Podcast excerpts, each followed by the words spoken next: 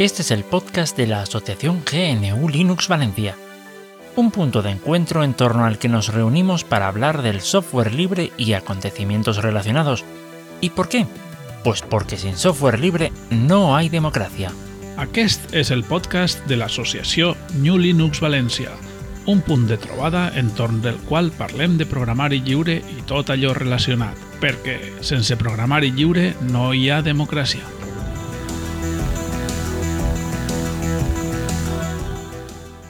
Bienvenidos a otro podcast de GNU Linux Valencia. Hoy tenemos con nosotros a Alex. Hola Alex. Hola. Bien, ha sido corto. Y también tenemos con nosotros a Tarak. Buenas Tarak. Buenas, aquí estoy aprendiendo un poco sobre la caelia, la cerveza que fabricaban los iberos. ¿Por qué? Porque... ¿Por qué no?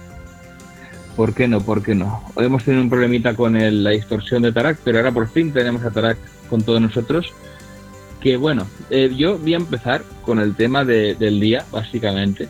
Que yo creo que Tarak le, le hará mucha ilusión hablar de este tema.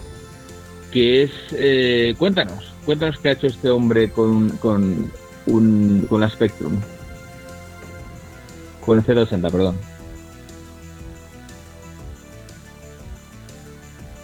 ¿Me dices a mí? Sí, Tarak, por favor, explica, explica qué ha hecho ese hombre con Ah, ese ordenador. vale. eh, básicamente, eh, lo que tenemos es un, eh, un tipo que al parecer... eh, yo, yo esto no lo entiendo, porque todos los padres que tienen a su hijo recién nacido eh, se quejan todos de lo mismo. Estoy hasta los cojones y necesito dormir, necesito dormir, no tengo tiempo para mí. Pues este tío no solo ah, se ha encontrado la forma de... Yo, yo creo que este debe ser un vampiro o algo, eh, no necesita dormir. El tío no necesita dormir y se ha creado un proyectito para aprovechar las siestecitas que se pega su niña y pues en esos momentos eh, juguetear con la informática. También para aprovechar y...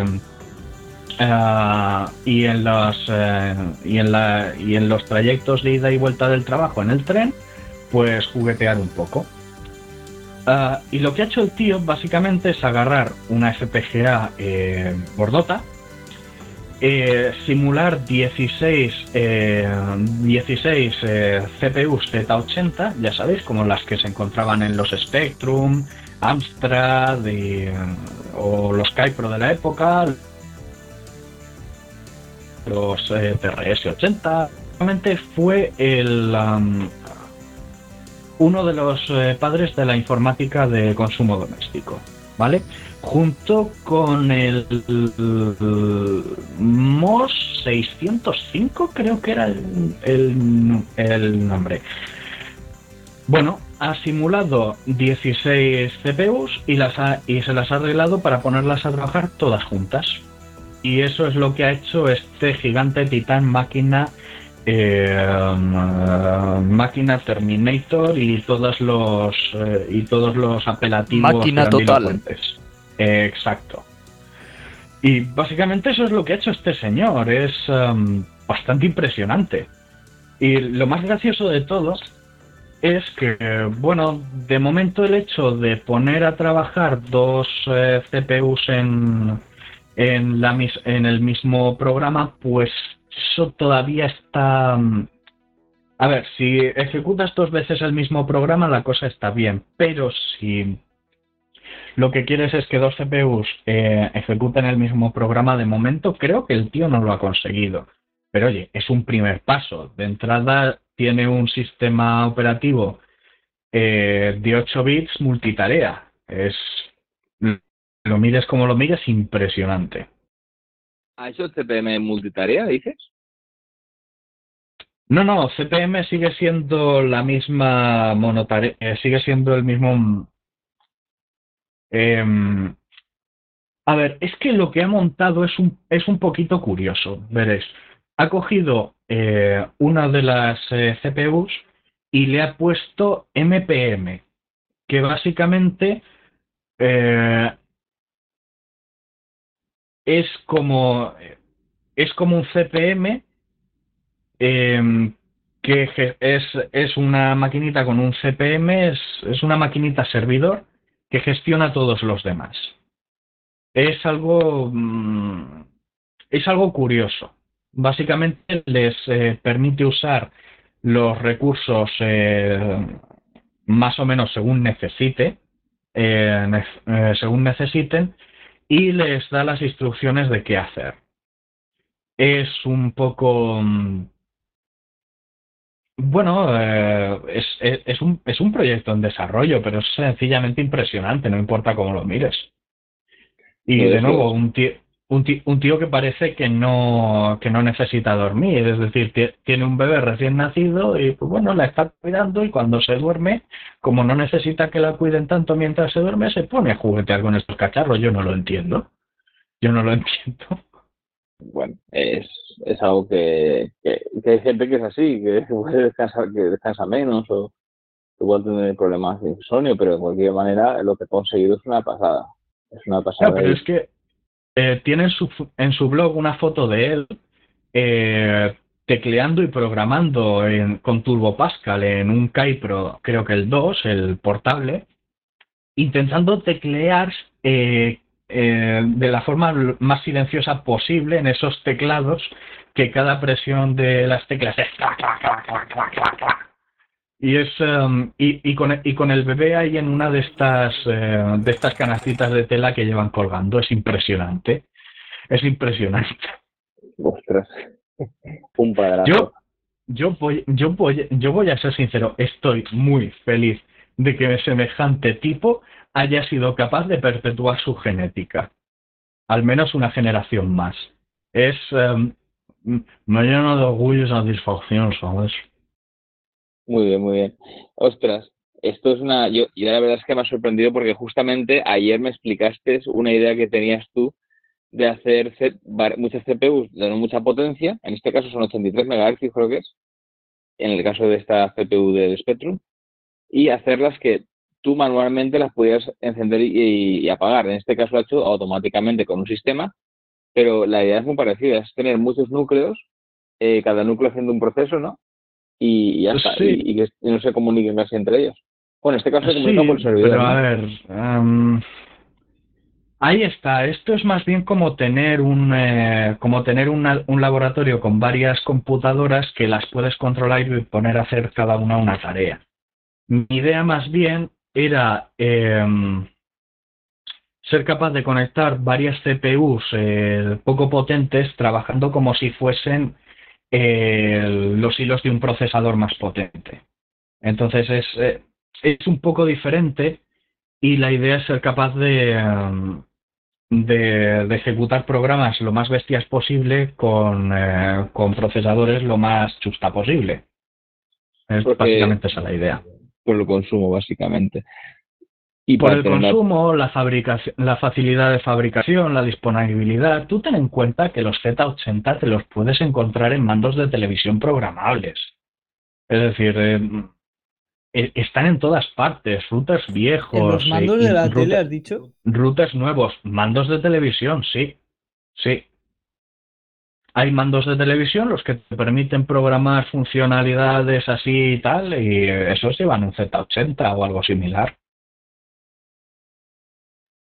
Y es una buena solución al problema de los chips, ¿no?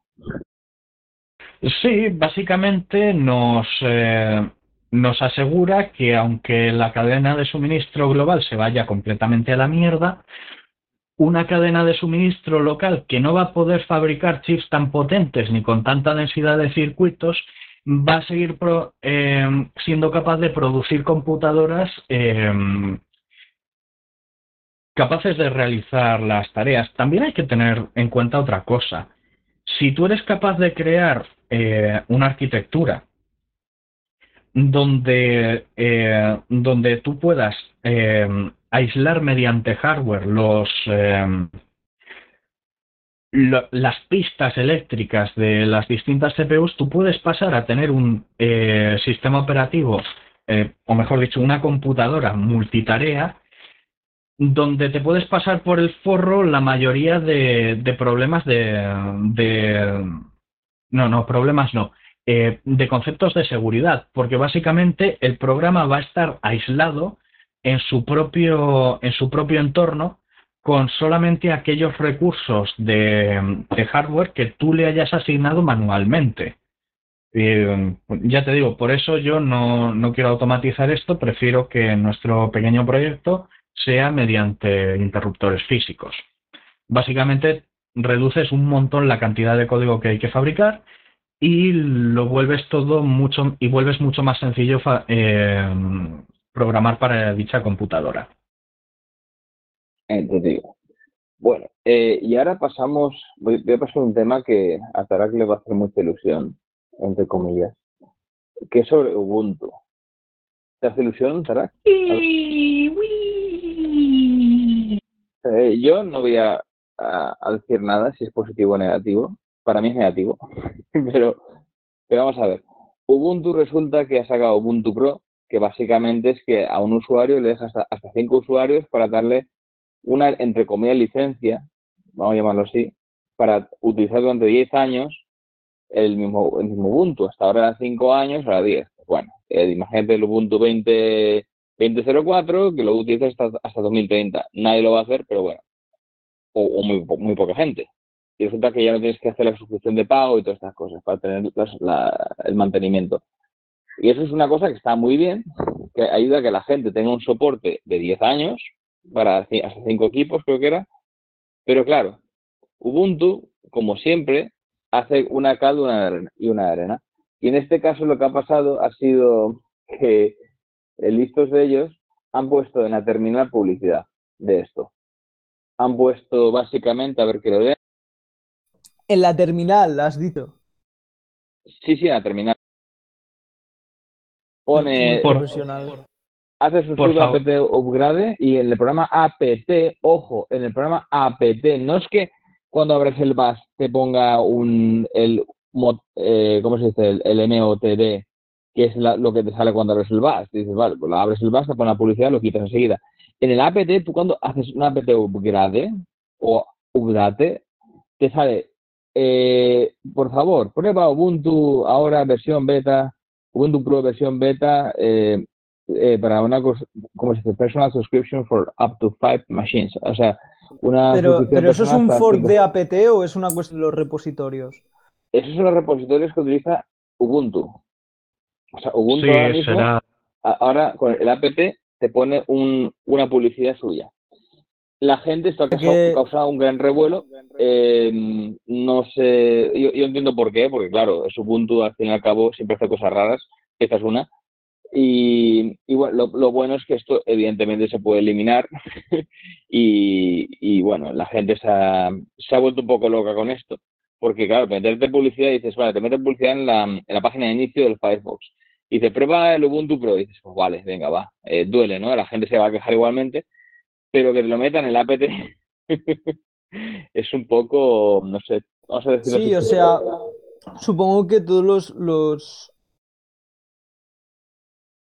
los Ubuntu, como por ejemplo Linux Mint o KDE Neon, también le saldrá este mensaje, ¿no?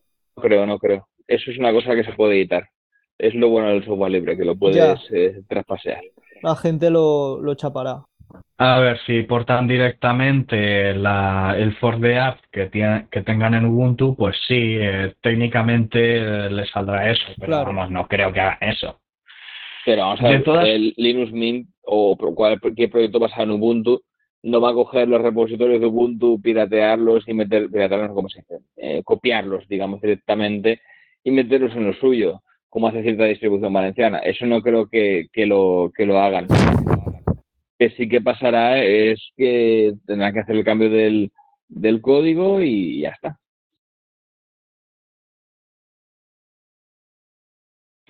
Vale. Em, bueno, eh, ¿tienes algo más por ahí, Tarak? A ver. Sí, sí, tengo algunas cositas, pero quería comentar una cosa respecto a lo del mundo. A ver, eh, si bien entiendo que pueda parecer un poco coñazo, mientras no tengas que meterte a, yo que sé, alterar el código y recompilar a... no me parece que sea el gran problema. Mientras, eh, a ver, yo he sido muy crítico en el pasado con Ubuntu, soy muy crítico eh, con Ubuntu en el presente. Y pues bueno, pero es que esto no me parece que sea que, no me parece que sea tan grave. No, no, no voy a echar a Ubuntu a los perros por, por este, Eso es verdad, eso es verdad. Pero, por, es cosas a por esta tontería. de lo de es- Amazon. Exacto. Lo de Amazon sí que era algo digno de cogerles y colgarlos por y colgarlos de las pelotas de un árbol. Pero esto es, pues, vale, es como si te ponen eh, que la página de inicio sea publicidad de, de Ubuntu. Es que no,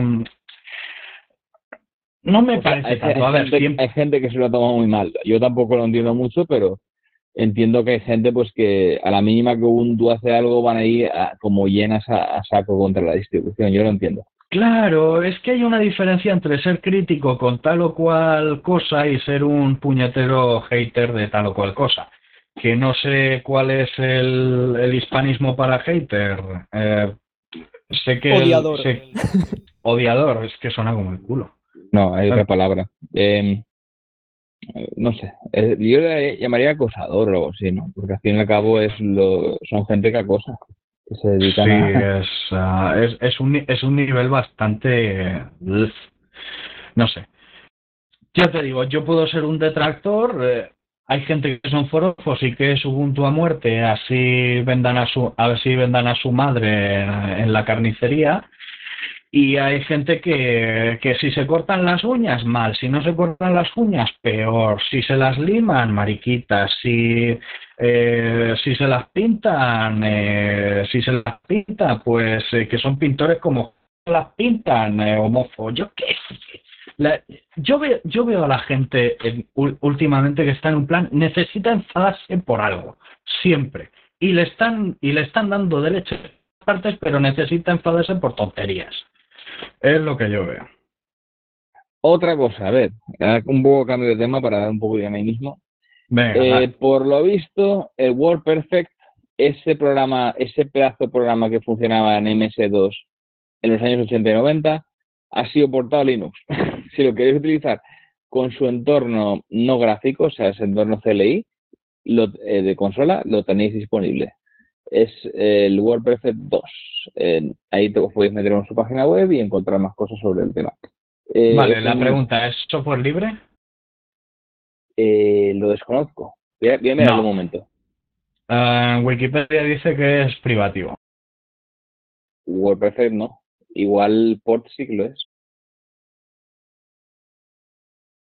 Habría que verlo igualmente. Bueno, este es un, un tema interesante, creo yo, porque es un pedazo software que se utilizaba pues normalmente para, para escribir texto. Yo lo, yo lo usé con MS2 y es y va bastante bien. De hecho, eh, Juego de Tronos se está escribiendo en esto, así que cuando digáis es que es un ordenador muy obsoleto, ¿Pues ¿obsoleto para qué? Cualquier ordenador que tenga un software, un sistema operativo válido que funcione y, y se encienda y el teclado y el ratón o el teclado solo funcione, ya es un ordenador válido para hacer cosas. Porque creo recordar, Tara, que tú tienes ahí un, un ThickPad, ¿no? Sí, sí, y además un ThickPad de los de los thick, thick, thick. Esto es, te lo, te lo voy a decir ahora, cómo de grueso es. A ver, ¿dónde tengo la regla yo? Por lo que he visto en la Ah. foto, yo diría que 4 centímetros de gordo. Pero vamos a ver qué, sa- qué saca la regla. 5,6. Madre mía. 5,6 centímetros de grosor. Es un ThinkPad 380 ED. Dios mío.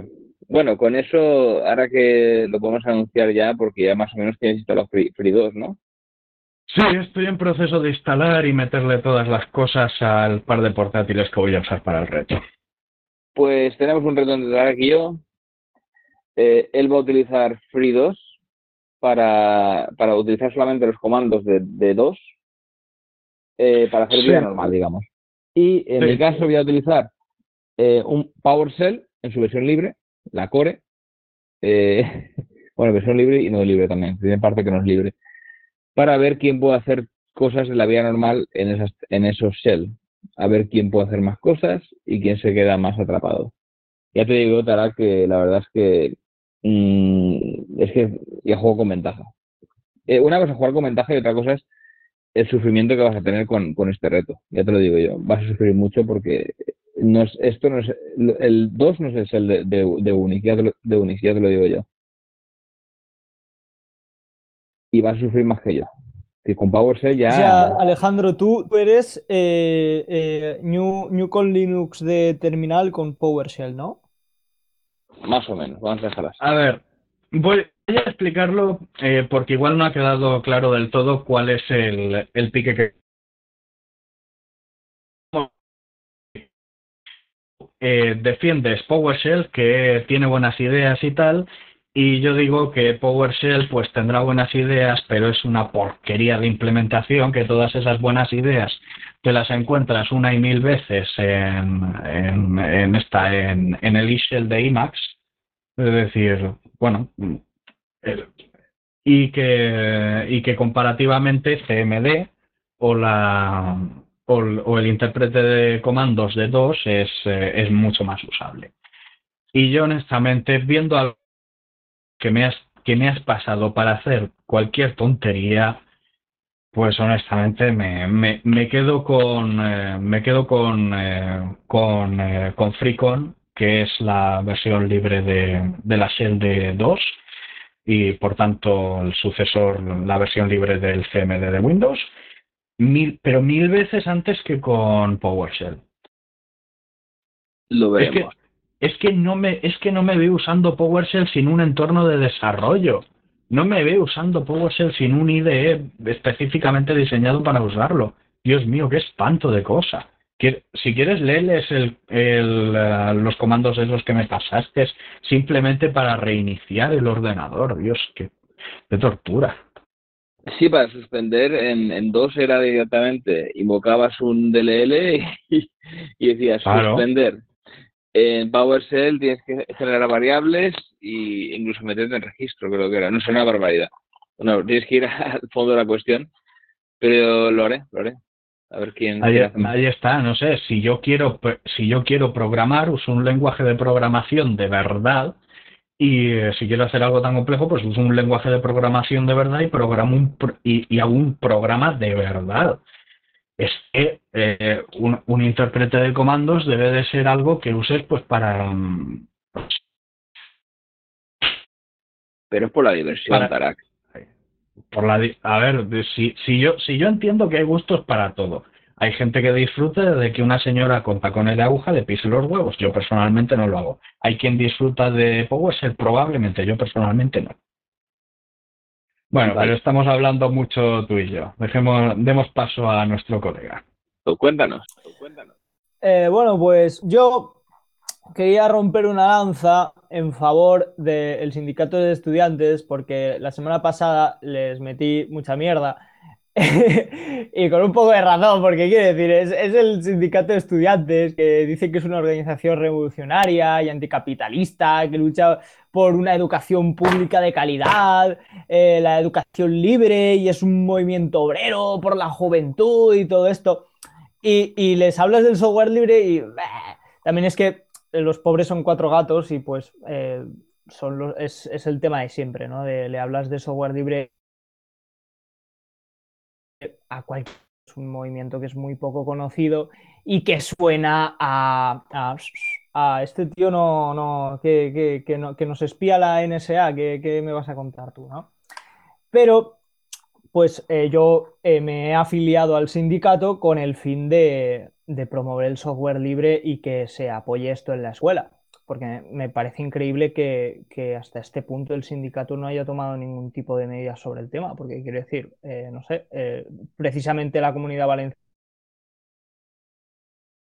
somos un más eh, la comunidad más ha batallado por el software libre en la escuela pública.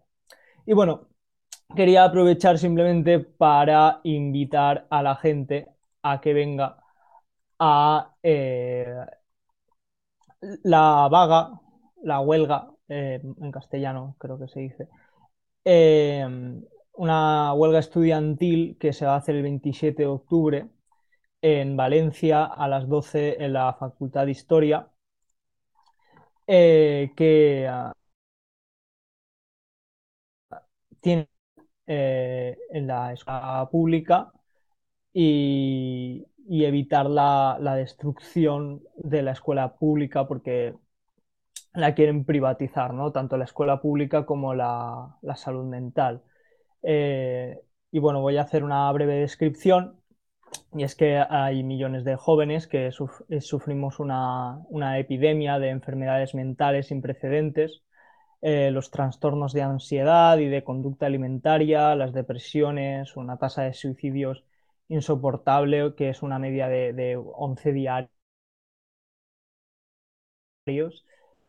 suponen una agresión inaceptable contra la juventud y esto es lo que el sindicato llamamos una pandemia silenciosa.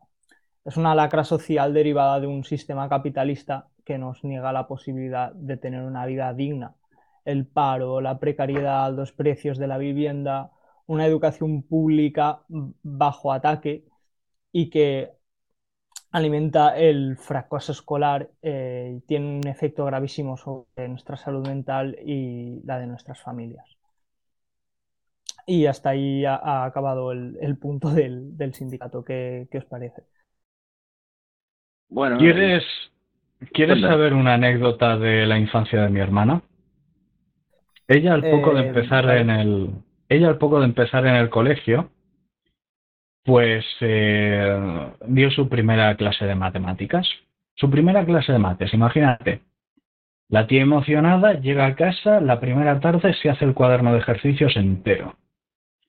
Llega al día siguiente a clase, la profesora le metió un puro y la castigó porque todos los niños tenían que ir a la par.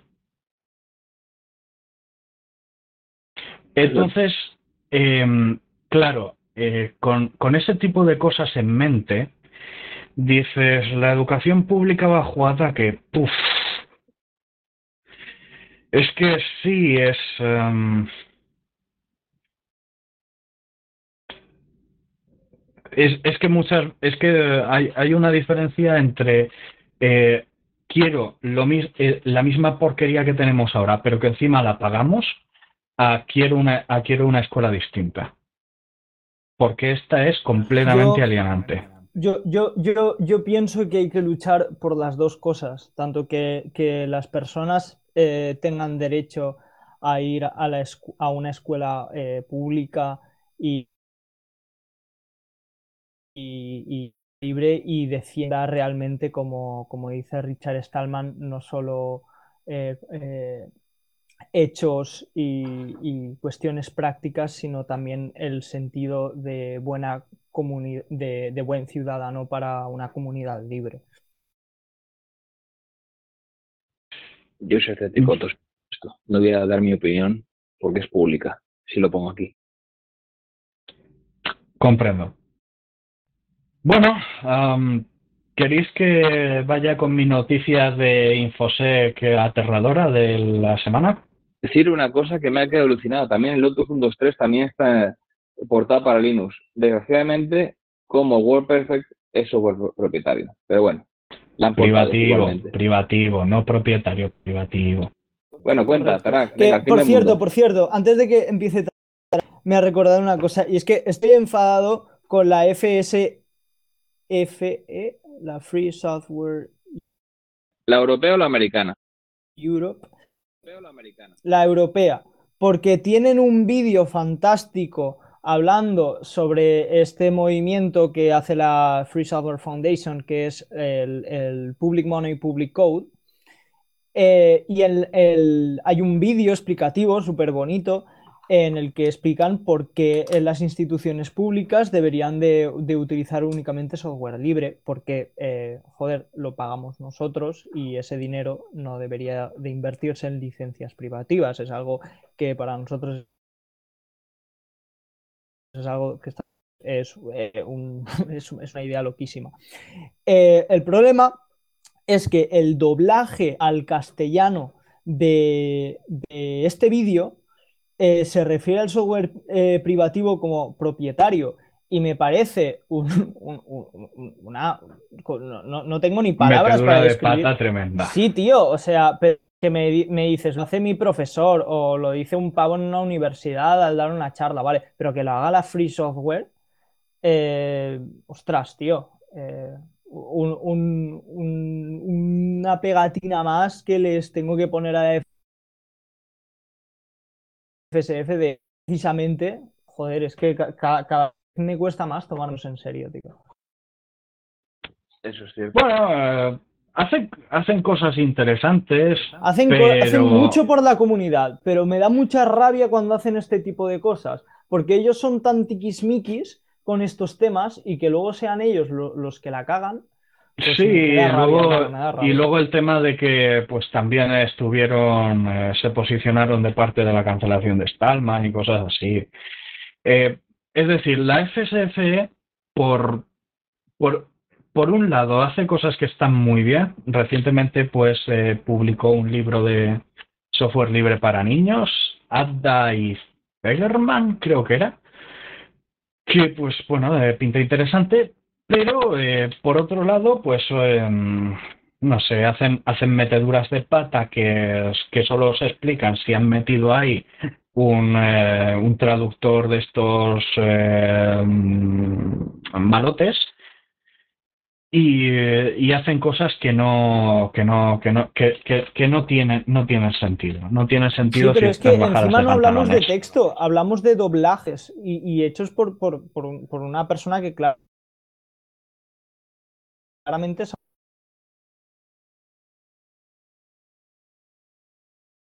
claro claro pues mira yo yo quiero hacer un llamamiento eh, a la Asociación GNU Linux Valencia, a todos los socios o incluso cualquier persona que nos esté escuchando, a que donen a la Free Software Foundation un doblaje al castellano correcto y corregido.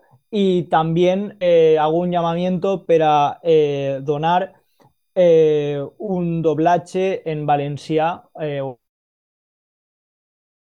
o en catalán no es mala idea.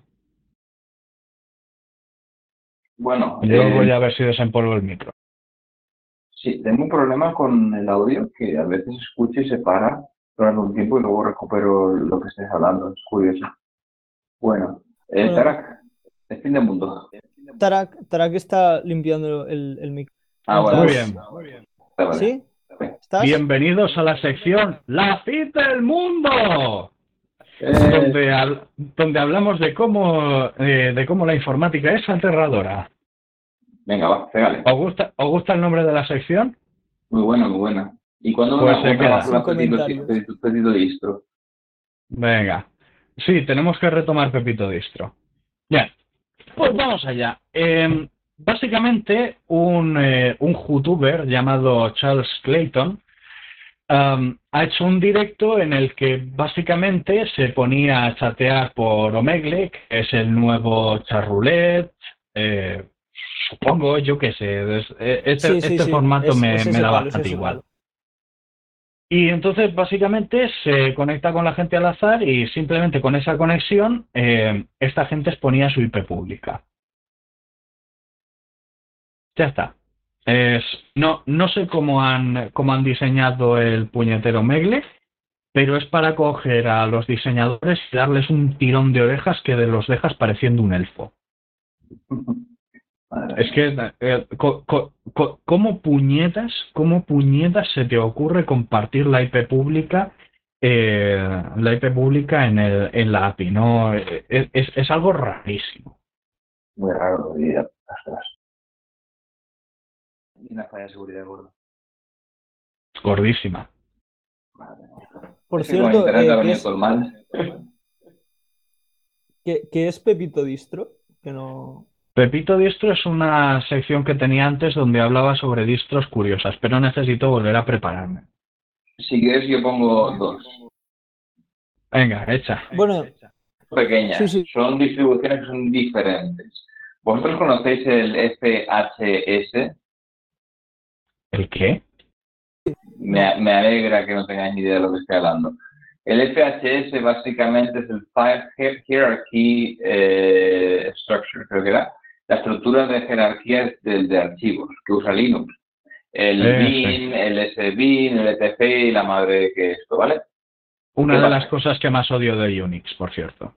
Sí, con toda la razón. De hecho, hay sistemas que lo intentan paliar, por ejemplo, Mac OS creo que sí que lo han mejorado un poco, pero bueno, aquí vamos a hablar de software libre. Eh, Nix es una distribución que eh, es inmutable y es una pasada. Yo la he utilizado un momento, pasa es que necesitas mucho tiempo y al final, eh, por cuestiones de, de, tiempo, no haces cosas. Pero Nix básicamente lo que hace es un poco va por versiones. Tú eh, te descargas el software, lo metes en tu versión inmutable dentro de tu archivo declarativo de, eh, del sistema y tienes la aplicación guardada ahí. Y puedes utilizar varias versiones de la aplicación en el mismo sistema. ¿Qué pasa? Esta distribución, lo, por lo que yo quería hablar, es que no utiliza el sistema eh, LCHS, sino que utiliza un sistema propio que hace que se aíslen las aplicaciones. No puedo explicar mucho más porque ya no me acuerdo muy bien, pero bueno, lo quiero meter así como petito distro. Y hay otra que se llama Gogo Linux, que también hace una cosa, es diferente, utiliza pues, la paquetería de todas las distribuciones, pero tienen, eh, por ejemplo, tienen una, creo que es una carpeta que se llama software, otra usuarios, otra, ¿sabes? Eh, utiliza una, una, una, estructura mucho más razonable que la actual de Unix. Porque dime tú, bin, ese bin, ¿cuál le metemos? Lib, ¿Qué, metemos en ¿Qué metemos en mí? ¿Qué metemos en, en etc? Aquí cada uno a meter lo que le da la gana. Y al final es un, rollo que aquí nadie controla nada. y tampoco tiene mucho sentido a veces que tengas ahí el bin, el SBIN, o que esté en USR bin, o USRS bin, o US, yo qué sé. Al, final es una estructura tan caótica, creada eh, sin ningún tipo de orden, que, que hace más daño que nada y hay distribuciones que lo intentan valer, pero el problema es que tú si tienes, por ejemplo, que compilarte un programa para, la, para tu distribución, tendrás que hacer que eh, las, las, bibliotecas y todo vayan donde tengan que ir. Y eso es un, por decirlo así, un poco, poco suave, es un coñazo, un auténtico coñazo. Pero bueno, eso es la petición. Sí, y lo, y lo peor de ese, de ese sistema es que eso a mí me, fastidia bastante, es que no hay, no hay una convención, no ya a nivel general del entorno Unix, no ya a nivel general del entorno Linux, sino en una misma distro eh, continuamente puede estar, ahora esto va aquí, ahora esto va acá, ahora esto, ahora esto va allá. Y eh, es, es un asco. La única que para mi gusto hace eso de forma más o menos eh, organizada es OpenBSD, porque básicamente dice, en estas carpetas va lo que eh, van los, eh, los programas del sistema operativo. Aquí todo lo que tú te instales. Punto. Entonces, y tienen una y tienen una política muy rigurosa de qué se incluye en el sistema base y qué no se incluye en el sistema base. Entonces, me sigue pareciendo un diseño muy feo, esa jerarquía de directorios, pero por lo menos ellos lo palian mínimamente. Es, uh, es que si no, uf. Es que en Linux, en Linux, la verdad es que es un, es un caos. Es un caos y es una pena que funcione de esta manera. Y lo peor es cuando haces una actualización y, un, y una de esas tonterías, porque ahora dicen, ya para qué, ya, ya para qué mantener el estándar que llevábamos utilizando. Ahora este, ahora hay un programita grande que no nos apetece parchear para que coloque las cosas en el sitio adecuado, pues cambiamos toda la estructura y tu instalación se va a tomar por saco porque, eh, porque claro, los programas incluidos en la distro han sido parcheados, pero todo lo que tú tienes no, y no van a parchear todo el árbol de todo el árbol de ahí ya me saldrá todo el árbol de todo el repositorio de software, ni van a publicar un parche de actualización para todos y cada uno de los programas en el repositorio de software y tal. Y entonces llegas, actualizas tu sistema tan alegremente a tomar por saco. Y eso me ha pasado ya un par de veces y da un asco. Da un asco. Y luego te sacan, oh, advertencia, si vas a instalar y tienes este programa, eh, si vas a actualizar y tienes este programa instalado, haz estos pasos previos. Dímelo antes de encontrarme con, una, con un kernel panic, desgraciado. Ay, venga, ya, ya, ya, ya he soltado el fe, ya he soltado el fe. Bueno, yo, yo también quería hablar de una disto. vale. Y es que eh, desde ayer eh, he instalado en, Yo, yo, me gusta instalarlo en la propia máquina porque es una experiencia muy diferente a una máquina virtual y, usarla durante un tiempo. Y es que estoy usando KDE On. qué tal va? esta, esta decisión la he tomado porque eh, yo tengo una misión social en la clase y es eh, pues dar por el culo básicamente con el software libre y a los alumnos, eh, claro, me preguntaba, ¿qué distribución les puedo recomendar a, a, mis compañeros de clase? Y bueno, para, para traerse su propio disco duro, como tenemos unos ordenadores que son unas castañas, lo tengo muy claro, que es eh, Debian con XF muy, es muy ligero y es muy estable. Pero para la gente que trae su portátil o eh, gente que lo quiere instalar en su casa, que por cierto tengo la buena noticia de que ya me está pasando, ya he convencido a varios alumnos de pasarse a, a New con Linux. Y eh, claro, eh, mi, preferencia a la hora de instalar sistemas operativos a, las personas que no, saben de, de, New Linux es Linux Mint, porque es muy bonito, es bastante estable, está basado en Ubuntu y tiene los repositorios de Ubuntu. Tal una cosa y es que eh, no se puede utilizar bien el MySQL Workbench, que es un programa que nos pide gastar en institutos a, los que estamos estudiando ASICS, Administración de Sistemas en Red.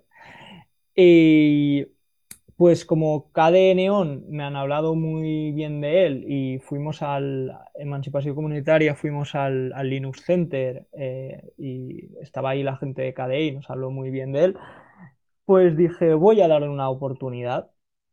Y bueno, he instalado el MySQL Workbench, funciona bien y todo el, software de clase por ahora eh, funciona bien, pero tengo un par de quejas.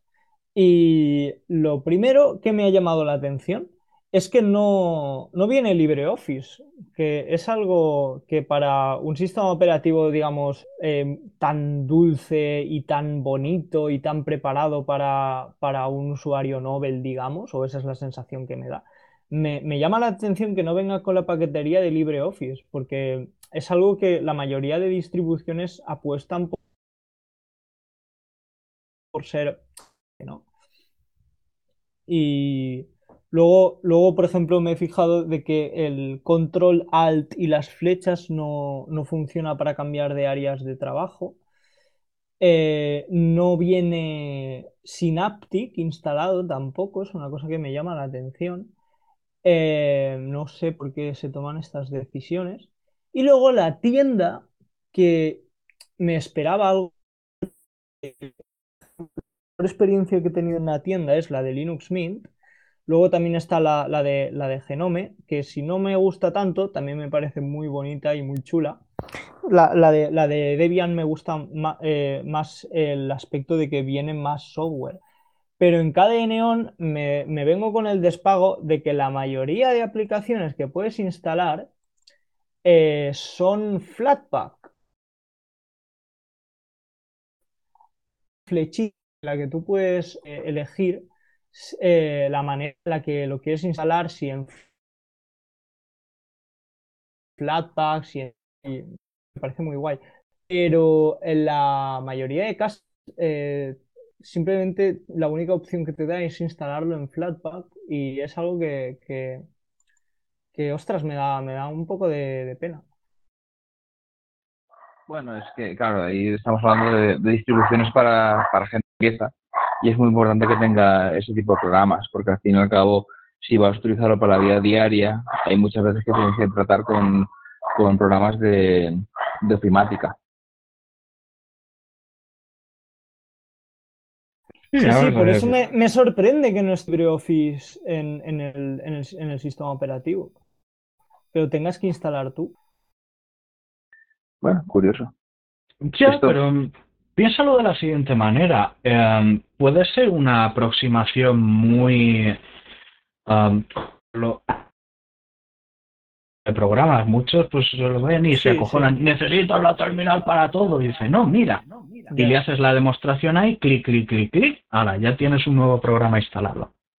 Entonces, um, me, me, me parece una interesante experimentación. Yo ya te he comentado que, bueno, como...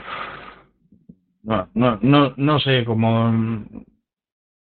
No, no, no no, no se me da bien eh, tratar con los novatos, así que dejo ese dejo ese campo de batalla a aquellos pues guerreros no, especializados pues no, Tarak, en porque somos somos somos muy muy pocos y lo que tienes que hacer es practicar porque ya, pero es que somos muy espanto. pocos es que yo los espanto, es que les doy toda la ayuda que puedo, es que me parto los lomos y aún así los espanto. Entonces, vale, ¿qué, ¿qué, quieres que le ahí, haga? Habrá, Yo habrá puedo- que hacer terapia. Yo puedo estar ahí, pues para aquellos que quieran meterse un poquito más, llevarlos de la manita, pero como iniciación, no, lo siento, no, no, no, no se me da bien. No se me da bien. Te metes en una terminal sin, sin, con tu, con tu post este del blog que pusiste de vivir solo la terminal con Frambe Buffer y todo esto, ¿no? Sí, viviendo en la terminal, sí. Sí, sí, Sin mira, entorno eh, gráfico en el- recorda- recordamos Entonces- que Emancipación Comunitaria de manera eh, oficial está eh, haciendo clases de Lisp, el cual Tarak se ha apuntado a, a este, a este proyecto. de- Apuntadísimo. No, de Common Lisp, más concretamente. Sí. Es, ah.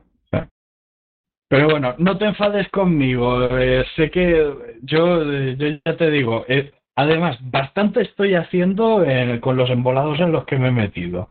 No, no, me, No, pi- tú no me eres, tú pidas eres un gran activista, Tarak, eso no te lo voy a negar. Pero el, el- el aspecto social es muy importante y hay, y hay, hay que trabajarlo. Ya, pero si soy un discapacitado social, ¿qué puñetas le voy a hacer? Bueno, pero no por eso vas a, a decir, pues no, pues no puedo. Eso es autolimitarte, ver. tío. Haremos, A ver, haremos- si, si llevo haciéndolo mucho tiempo y he hecho más mal que hay, bien, hay que entonces hacer pues ya te digo, talleres. Hay que hacer talleres de cómo socializar la eh, para el software te la, libre. te la dejo a ti y tú me vas pasando a aquellos que quieran meterse a profundizar y a juguetear y aquellos que quieran empezar a hackear sus equipos. le dices como si y yo si fuese queréis, aquí hablando de hackear, Murphy, doy que paso a yo, la siguiente noticia. yo, yo socializar sé muy poco también, te digo. Di, A ver, di- di- di tu, se- tu- Serás, serás más o menos hábil en socializar, pero por lo menos no espantas al personal. Bueno, te contara, sí que doy un poco de miedito, ¿eh? Sí, me han pasado, me han pasado cosas. A ver, todos espantamos al personal, pero unos más que otros. Tú eres como el tren de la bruja y yo soy como encontrarte desnudo en una casa abandonada de madrugada sin saber cómo has llegado ahí ni tu nombre. Son distintos niveles de terror.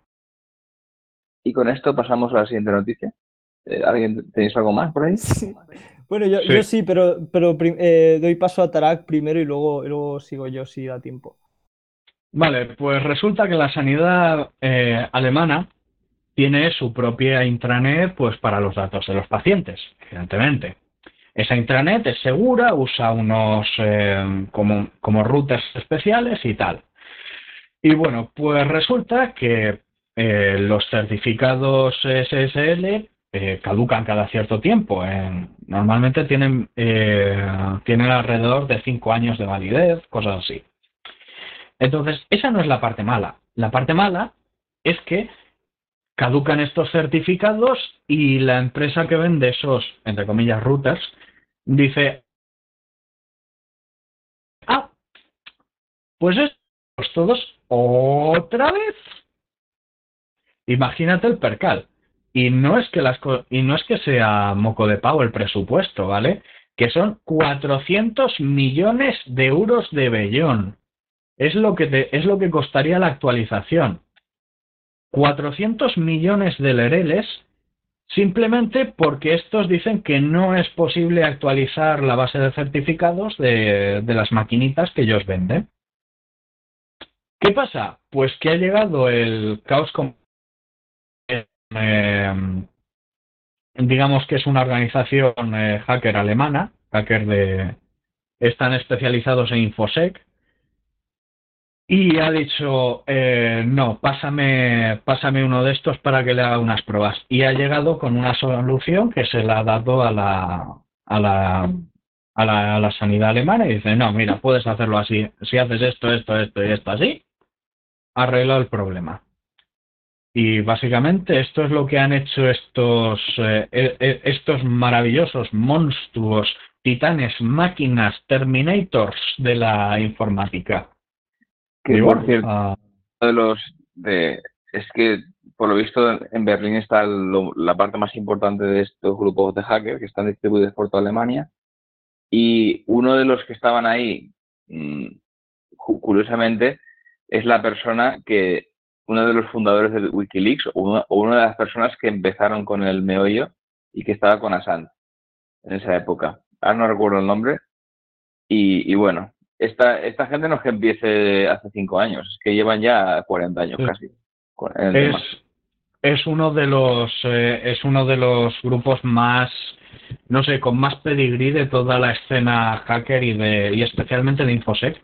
Y de hecho eh, recuerdo un vídeo de Hispagatos en el que el, el tío este, el, no, no me acuerdo cómo se llama, uno de los, una de las caras visibles, la principal, estaba hablando de cómo toda la escena de la infosec, del hacking y la infosec se había convertido en básicamente una sucesión de stands eh, corporativos y de propaganda corpo y tal que, se había mercantilizado mucho.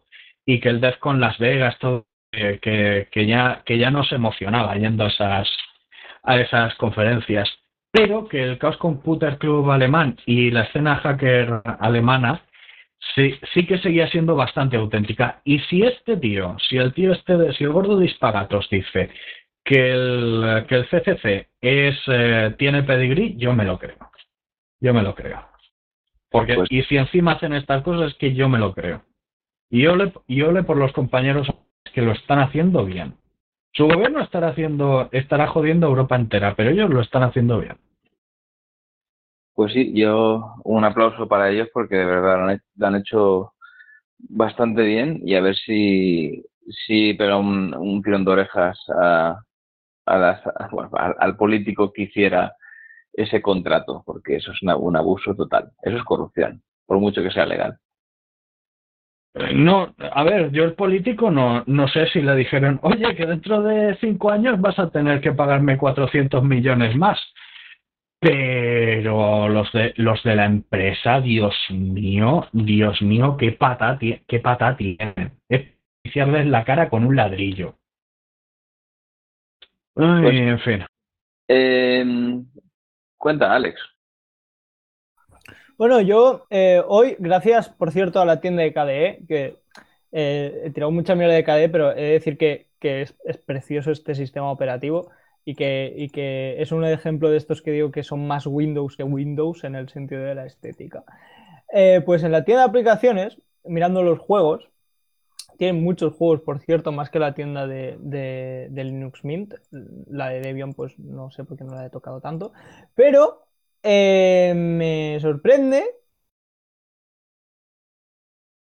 Me viene, que es algo que yo no sabía, con una versión de Osu, el juego, el videojuego Osu, no sé si lo conocéis. Eh, es un videojuego de, música, de, de, de, de muy otaku. Eh, y es libre, y no lo sabía. Yo tenía un compañero de clase que me decía, no, yo, yo no puedo instalar New Linux porque necesito el Windows para jugar al OSU, porque me gusta mucho. Y lo compré y digo, ostras, y el OSU es privativo, qué mierda. Y eh, he estado mirando que hay una versión preliminar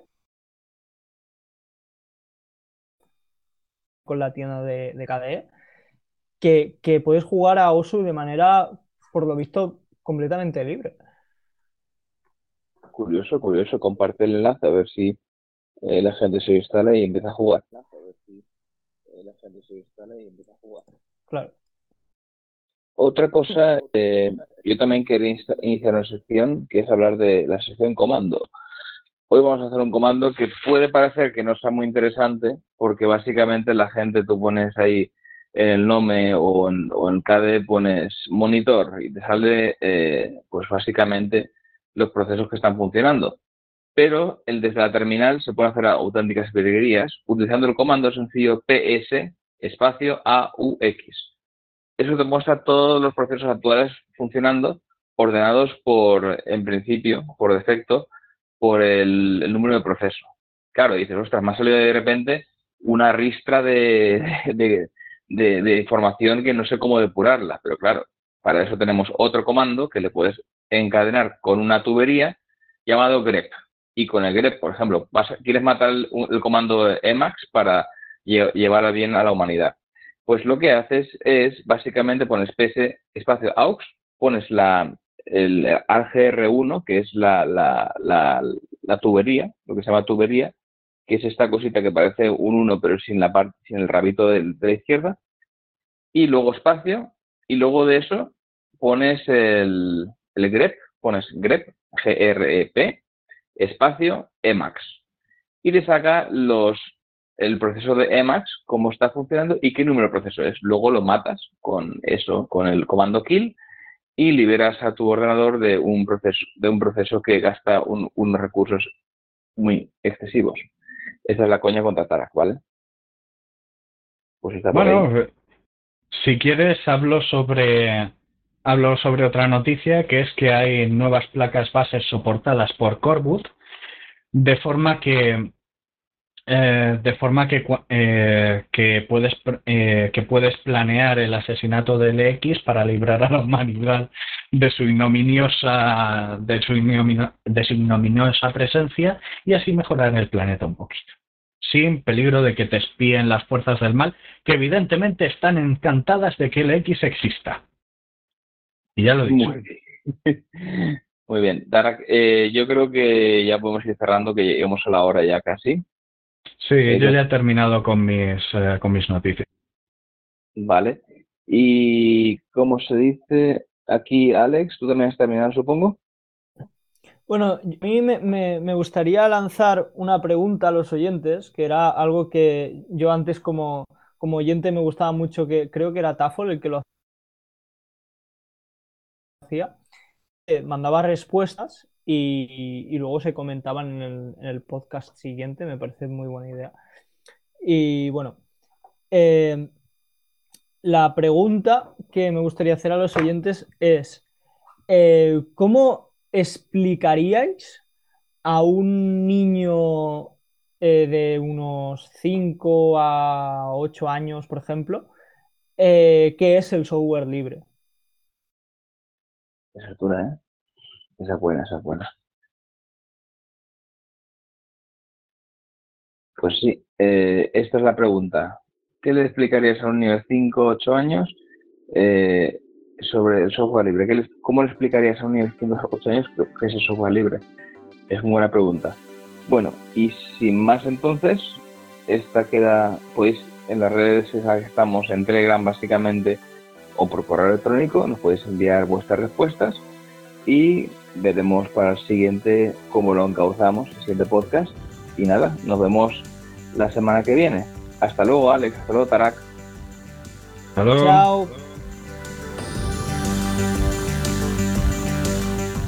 Muchas gracias por tu atenta escucha. Si quieres participar en la tertulia o hacernos llegar algún aporte, puedes ponerte en contacto con la asociación. En gnulinuxvalencia.org barra contactar tienes todas las formas de hacerlo te esperamos en el próximo episodio. Hasta entonces! Moltes gràcies per la teua escolta. Si vols participar, pots posar-te en contacte amb nosaltres en gnulinuxvalencia.org barra contactar. T'esperem en el pròxim episodi. Fins pronte!